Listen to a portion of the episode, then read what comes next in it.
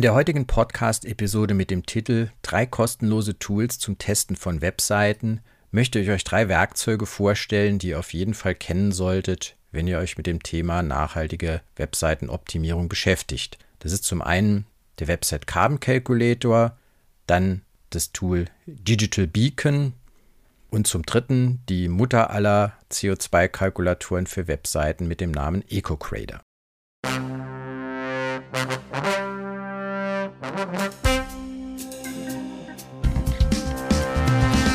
Herzlich willkommen zu Web But Green, deinem Podcast für ein nachhaltiges Internet. Hier geht es darum, wie du den CO2-Fußabdruck von Webseiten und digitaler Kommunikation verkleinern kannst. Und jetzt viel Spaß mit dieser Folge.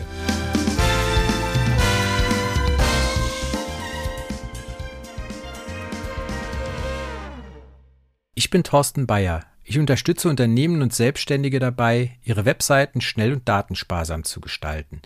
Digitale Nachhaltigkeit verschafft dir einen Wettbewerbsvorteil und du tust etwas Gutes für unseren Planeten. Ja, schön, dass du wieder dabei bist bei dieser neuen Folge, die ein bisschen mehr in die Praxis eintauchen wird. Das heißt, du solltest nach dem Anhören dieser Episode gerne mal deine Website mit den drei Tools testen oder auch andere Webseiten, die dir vielleicht gut gefallen, damit analysieren und die Werte vergleichen. Wobei ich noch ein paar Vorbemerkungen machen will. Wenn du ein solches Tool nutzt, kannst du immer nur eine Seite testen und auch nur eine bestimmte Konfiguration. Es gibt natürlich da draußen ganz viele verschiedene Möglichkeiten, auf Webseiten zuzugreifen, von Smartphone, von PC, von Laptops, vom Fernseher aus. Und das musst du eben alles beachten. Und man kann auch nicht von dieser einen Seite jetzt Schlüsse auf die gesamte Homepage ziehen, es sei denn, die wäre sehr ähnlich aufgebaut auf allen Unterseiten. Probleme, die Webseiten jetzt haben, können template-basiert sein. Das heißt, es sind jetzt zu viele Schriften eingebaut, zu viel JavaScript oder überflüssiges CSS. Es kann an der Serverkonfiguration liegen oder es kann natürlich an der Einzelseite liegen, die ihr gerade mit so einem Tool analysiert, wo jetzt besonders viele Bilder drauf sind, Videos eingebettet sind oder keine Ahnung, irgendwelche anderen Probleme sind. Das muss man halt eben immer im Hinterkopf haben, dass man nur eine Seite testet und man muss halt gucken, wenn dort Probleme sind, welche Ursachen können die haben.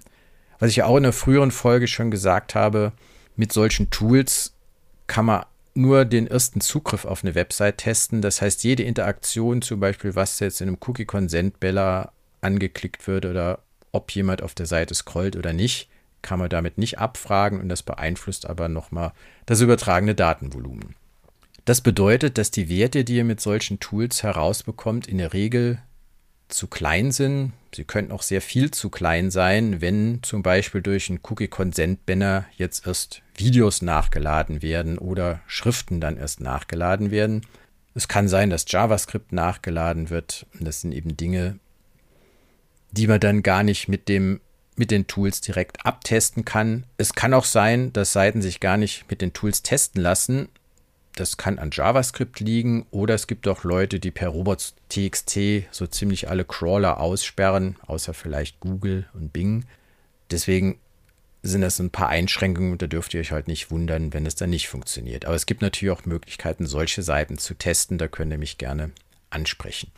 Ich habe ja auch schon mal gesagt, dass die realen Daten jetzt auch was so Prognosen angeht, wie viel CO2-Emissionen eine Website insgesamt hat, eigentlich nur aus den Server-Log-Files und aus realen Daten gewonnen werden können, wo auch dann Bot-Zugriffe etc. abgebildet werden. Und das kann man eben mit solchen Tools nicht machen. Und wenn die eine Hochrechnung machen, dann solltet ihr immer so ein bisschen skeptisch sein. Wofür diese Tools aber alle gut sind, wenn ihr zum Beispiel jetzt Änderungen an eurer Seite vornehmt und ihr testet die heute, dann optimiert ihr vielleicht ein paar Bilder, ersetzt das, wie ich in der früheren Folge schon mal geschrieben habe, JPEG durch WebP und schaut euch dann an, wie sich der Wert ändert. In der Regel sollte er sich dann verbessern. Ihr müsst allerdings aufpassen bei den Tools, die cachen manchmal Ergebnisse. Da muss man gelegentlich oder gegebenenfalls nochmal gucken. Da gibt es meistens einen Button, nochmal neu testen. Wenn man das dann vergisst, dann testet man halt die gecachte Version von gestern. Und die haben noch alle Einschränkungen. Das heißt, ihr könnt jetzt nicht heute was testen dann ruft ihr dieses Testtool auf und nochmal, manchmal kann man auch nur einen Test pro Tag machen. Aber es sind alles kostenlose Tools.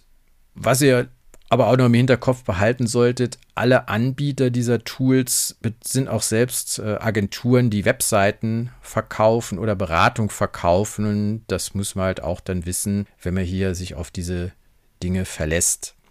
Man kann natürlich auch mit den Leuten direkt in Kontakt treten und sagen, hier, ihr, wir haben hier einen Test gemacht, ihr könnt uns ja dabei helfen. Aber da gibt es auch viele andere, so wie ich oder auch andere Dienstleister. Wir betreiben zwar keine eigenen Tools, aber wir wissen, wie wir solche Tools nutzen müssen.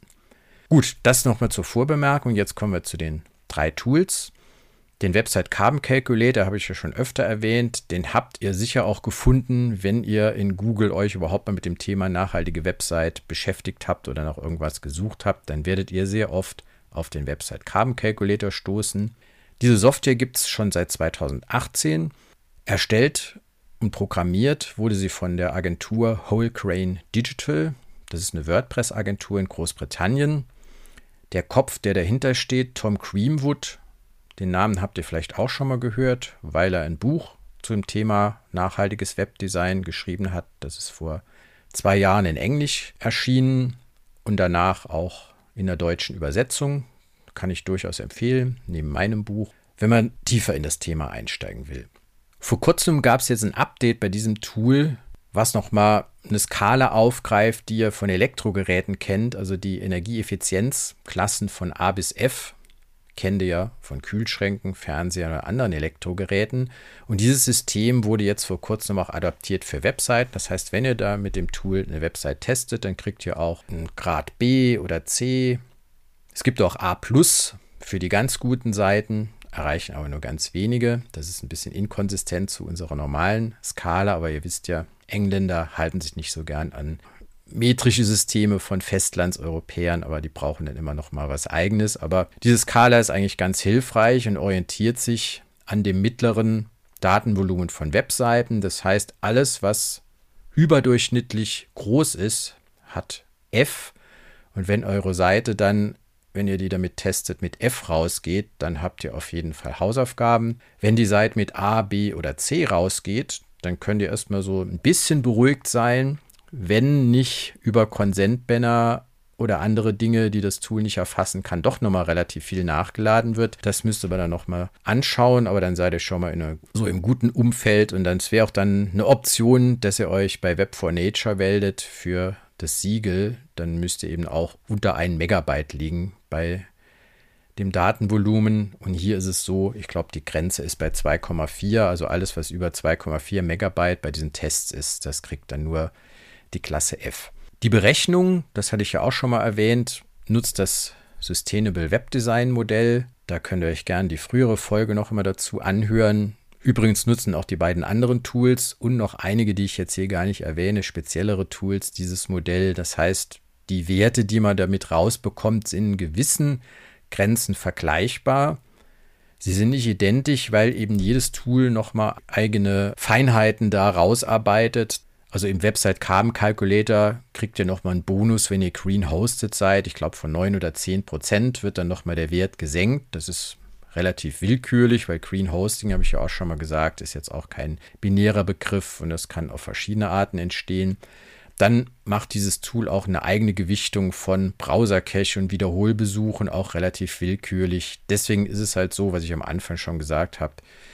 Diese Hochrechnungen, wenn ihr dann einen Wert bekommt, eure Seite hat 1,2 Gramm CO2 und wenn ihr 10.000 Besucher habt, dann hat das so viel Kilogramm pro Jahr und ihr sollt, könnt damit so oft euer Handy laden oder Bäume pflanzen, dann ist das eine schöne Projektion aber ob es der Wahrheit entspricht, das kann, wie gesagt, um Größenordnungen falsch sein. Deswegen würde ich diese Zahlen jetzt nicht so glauben. Ich würde eher dann schauen, wenn ich meine Seite öfter mit dem Tool teste und habe was verändert, hat sich was zum Guten verändert. Also das ist eher so der relative Vergleich. Und diese absoluten Geschichten, wie gesagt, gehen eigentlich nur auf mit der Logfile-Auswertung. Eine weitere Besonderheit des Website Carbon Calculator es gibt einen Badge, den kann man auch anpassen im Layout und den könnt ihr auf eure Website einbauen. Sieht man auch gelegentlich mal, dass da unten so dieser Badge ist. Diese Seite hat 1,3 Gramm CO2-Emissionen und per Link kommt man dann auch nochmal zurück zum Website Carbon Calculator. Wie gesagt, dieser Batch ist halt nur für die eine Seite. Er funktioniert auch nicht immer, weil halt per JavaScript dann von der anderen Seite, also von der, der Homepage von Website Calculator die Daten ausgelesen werden. Es generiert auch nochmal natürlich ein bisschen zusätzliches Datenvolumen. Und man kann auch sagen auf seiner Website, das würde ich empfehlen, wir haben am 3. Januar das, unsere Website getestet und dann kam dann der Wert raus. Und wenn ihr irgendwas an der Seite endet, dann schreibt ihr das einfach eure Website selber nochmal drauf. Ihr könnt natürlich auch den Batch einbinden. Eine weitere Besonderheit der Seite ist, es gibt auch eine API-Schnittstelle. Das heißt, die kann man dann nutzen, wenn man jetzt auch das in eigene Tools vielleicht integrieren will, wobei es sinnvoller ist, dann gleich die Bibliothek von der Queen Web Foundation zu benutzen. Aber das würde jetzt hier technisch zu weit führen. Also es gibt, wie gesagt, die API. Da kann man über einen Link dann auch verschiedene Webseiten testen, wenn man die vergleichen will oder ein Monitoring aufbauen will. Aber man sollte das nicht übertreiben, weil dieses Tool sperrt dann vielleicht euch auch den Zugriff. Und das ist eigentlich nicht gedacht, um das jetzt hier mit vielen Zugriffen zu bombardieren. Ich meine, ihr kennt das ja. Google muss ja auch Vorkehrungen treffen, dass die SEO-Tools nicht zu viele Abfragen damit immer machen oder man muss dann irgendwann, wird das dann vielleicht auch kostenpflichtig. Aber wie gesagt, man kann das nutzen. Es gibt auch einen lesenswerten Blog auf dieser Seite und auch einen Newsletter von Whole Crane Digital, den ich auch empfehlen kann. Abschließend zum Website Carbon Calculator habe ich, glaube ich, noch nicht betont, man kann damit nur die Startseite einer Domain testen. Das ist natürlich ein gewisser Nachteil, weil eine Domain kann ja tausende verschiedene Unterseiten haben, die teilweise auch andere Templates haben. Aber dafür gibt es natürlich auch Tools. Das ist meine zweite Empfehlung. Digital Beacon heißt das. Werde ich natürlich auch wie alles andere hier in den Show Notes verlinken. Das Tool gibt es seit 2020. Das ist, glaube ich, ein Engländer oder auch Amerikaner, der früher für die Agentur Whole Crane Digital von Tom Greenwood gearbeitet hat, dann irgendwann wegging und auch ein Tool gebaut hat, was auch wieder das Sustainable Web Design Modell benutzt. Das ist auch eine, eine, Internetagentur, wo dieser Betreiber arbeitet, heißt Chris Butterworth, der hat das etabliert, ist jetzt wahrscheinlich nicht so bekannt. Die Agentur heißt A-Line, Part of Yard Group, steht auf der Website. Ist mir auch nicht bekannt, ist aber auch nicht weiter relevant. Der hatte immer schon dieses, diese Skalierung von A bis F, aber die Werte sind, wie ich eben schon mal gesagt habe, nicht genau gleich zu denen, die ihr mit dem Website Carbon Calculator bekommt, weil hier vielleicht Cache und andere Dinge anders bewertet werden. Was aber sehr gut an dem Tool ist, ihr kriegt dann eine Aufsplittung woher jetzt das Datenvolumen oder auch die CO2-Werte kommen. Ich würde euch empfehlen, euch immer auf die, das Datenvolumen zu konzentrieren, weil das kann man exakt messen. Das andere ist immer eine Modellkalkulation in CO2-Einheiten. Und dann, wenn ihr dann zum Beispiel seht, ihr habt 25 Bilder auf einer Website oder auf der getesteten Seite, dann habt ihr vielleicht ein Potenzial zu sagen, brauche ich die alle? Das sind dann sichtbare Dinge. Oder ich habe auch letzt mal eine Seite gehabt, die hatte über 20 Schriften eingebunden. Habe ich gesagt, welche Website braucht 20 Schriften? Und dann kann man eben sehr einfach sehen, was man für Potenziale hat, was zu verbessern. Was auch sehr gut an der Seite ist, ihr kriegt getrennt den Wert für den Erstbesuch und den Wiederholbesuch. Und wenn ihr seht, dass das Datenvolumen beim Wiederholbesuch genauso groß oder fast genauso groß wie beim Erstbesuch, dann wisst ihr, dass auf einem Server das Caching nicht oder falsch konfiguriert ist. Und da kann man auch sehr viel Datenvolumen einsparen. Bei Wiederholbesuch sollte eigentlich das Datenvolumen nur 10 bis 20 Prozent vom Erstbesuch sein. Und das sieht man eben hier, was ich eben gesagt habe, beim Website Carbon Calculator nicht sehen kann, weil der kriegt ja nur die eine Zahl. Auch gut ist, dass dieses Tool Tests archiviert. Das heißt, wenn ihr heute eine Seite testet und in einer Woche oder jede Woche einen Test macht, dann müsst ihr die, die gar nicht immer selber notieren. Ihr seht die dann auch in dem Tool. Sieht natürlich auch jeder, der die Seite testet, weil das habe ich glaube ich eben auch gesagt, man kann jede beliebige Seite testen, man muss sich hier nicht registrieren, um dann Seiten oder seine eigene Seite nur zu testen. Die sind halt noch so offen, die Tools, dass ich jede beliebige Seite damit testen kann. Und wie gesagt, in dem Fall kriege ich auch ein Archiv und kann dann sehen, wenn ich was geändert habe, dass sich was in die richtige Richtung verschoben hat. Oder unbemerkt kann sich auch was mal in die falsche Richtung verschieben, wenn man ein neues Headerbild hochgeladen hat und der entsprechende Mitarbeiter gar nicht wusste, dass er dieses Bild nochmal optimieren sollte oder dass er ein bestimmten Format machen sollte. Das heißt, das kann man dann noch sehen, wenn man regelmäßig so ein Monitoring aufbaut. Das Datenvolumen, wie sich das zum Beispiel nur in meiner Startseite oder mit dem Tool, kann ich auch beliebige Unterseiten testen. Das ist ein großer Vorteil, wie sich das Datenvolumen ändert. Aber es sind, wie gesagt, immer nur Einzelseitentests. Weitere Besonderheiten des Digital Beacon Tools, ihr könnt auch so ein Batch haben, das ist auch wieder ein JavaScript. Das habe ich allerdings, glaube ich, noch nie irgendwo auf einer anderen Webseite gesehen. Wahrscheinlich, weil es das Tool noch nicht so lange gibt und natürlich der Betreiber lange nicht die Bekanntheit von Tom Greenwood hat. Was ich gut finde, es gibt eine Browser-Extension, die ihr für Chrome oder Firefox installieren könnt. Damit kann man dann eine Seite aufrufen, klickt dann das Icon an und kriegt dann direkt den Test gestartet. Das spart einem so ein bisschen Arbeit, wenn man seine eigenen Seite oder Seiten, die einem gerade mal unterkommen und sagen, oh, die Seite gefällt mir vom Design, vom Layout, ich guck mal, was die hier für Werte beim Digital Beacon hat. Dann könnt ihr das direkt über diese Browser-Extension sehen. Das ist natürlich auch eine schöne Sache. Ihr kriegt auch auf dieser Seite Optimierungstipps da hat der Betreiber aber vor kurzem eine Änderung gemacht. Da soll man dann eine E-Mail-Adresse angeben. Ich habe ja am Anfang gesagt, alle diese Betreiber dieser Tools sind selbst auch Agenturen, die euch natürlich Dienstleistungen verkaufen wollen. Und da ist natürlich klar, wenn der dann eine E-Mail-Adresse hat, dann würde er euch vielleicht auch mal kontaktieren und sagen, hier, du hast ja deine Seite da getestet, wir können dir helfen, die besser zu machen. Ich gebe euch aber jetzt einen Tipp, ganz leise, Ihr könnt auch irgendeine E-Mail-Adresse einfach erfinden und dort eingeben und ihr kriegt dann trotzdem die Ergebnisse. Gut, das waren jetzt so zwei Tools, wo ich sagen würde, die kann eigentlich jeder machen, der auch gar keine Ahnung von Website-Technik hat, weil das Schöne ist, ihr werdet über diese Skala, über diese A bis F-Skala, kriegt ihr Angaben und kriegt eine Einordnung, wo ihr steht. Wenn es, wie gesagt, DEF ist, dann habt ihr auf jeden Fall Handlungsbedarf. Bei besseren Werten kann man gute Dinge sein, dass die Seite schon relativ nachhaltig ist. Wobei man es im Detail nochmal nachprüfen muss. Da könnt ihr euch gerne an mich wenden, wenn ihr da noch Zweifel habt. Und das dritte Tool geht eben in die Richtung, das ist eher ein Profi-Tool.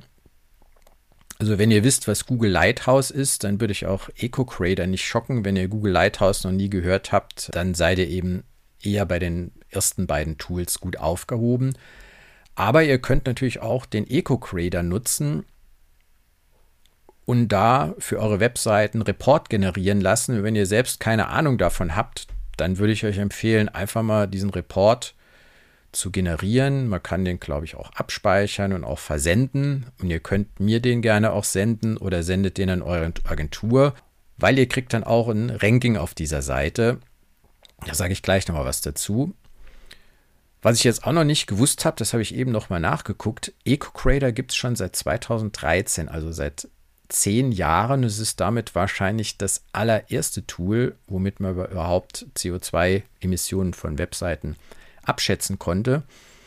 Dahinter steckt die Agentur Mighty Bytes, ist auch eine Internetagentur. Und der führende Kopf dahinter ist Tim Frick. Vielleicht habt ihr den auch schon mal gehört. Der hat auch wahrscheinlich das allererste Buch zum Thema nachhaltiges Webdesign geschrieben, ist aber nur auf Englisch verfügbar und aus dem Jahr 2016 und heute natürlich schon teilweise überholt. Aber daher kennt man den vielleicht.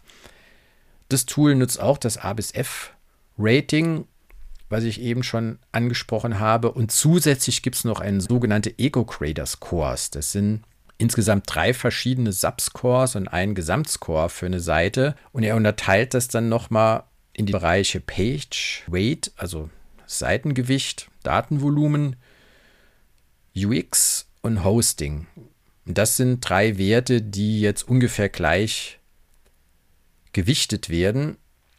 Und in diesen einzelnen Bereichen gibt es teilweise nochmal Unterratings. Das heißt, für Page Rate gibt es nochmal sechs Unterklassen oder für UX 13 Unterscores. Und alle Scores können von 0 bis 100 gehen.